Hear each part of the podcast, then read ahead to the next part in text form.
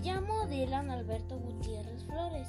Nací en la Ciudad de México el 9 de agosto del 2010. Mis padres son Fanny Viridiana Flores Fierro y Miquel Eladio Gutiérrez Piña. Desde que nací, mi mamá me contó que fui un bebé muy esperado. En mi primer año celebraron en mi casa mi bautizo y mi primer año a los tres años festejamos casa de mi bisabuelita.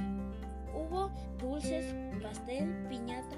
Cuando tenía la misma edad, una vez jugando en mi casa me tropecé y me mordí la lengua con mis dientes.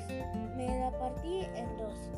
Me llevaron al hospital y me la tuvieron que coser. Fue una experiencia difícil para mí y cuatro años entré al kinder. Ahí tuve a mis primeros amigos cuando tenía seis años y entré a la primaria Agustín Melgar. Mi primer maestra fue Leticia y también fue en segundo grado. Ya en tercer grado fue la maestra Fanny. Con ella mejoré la lectura y escritura y descubrí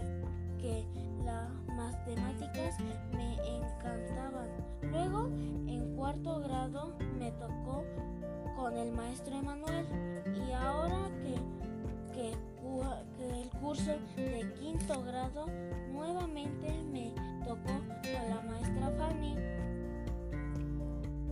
Estoy, estoy muy feliz, contento, quiero aprender más.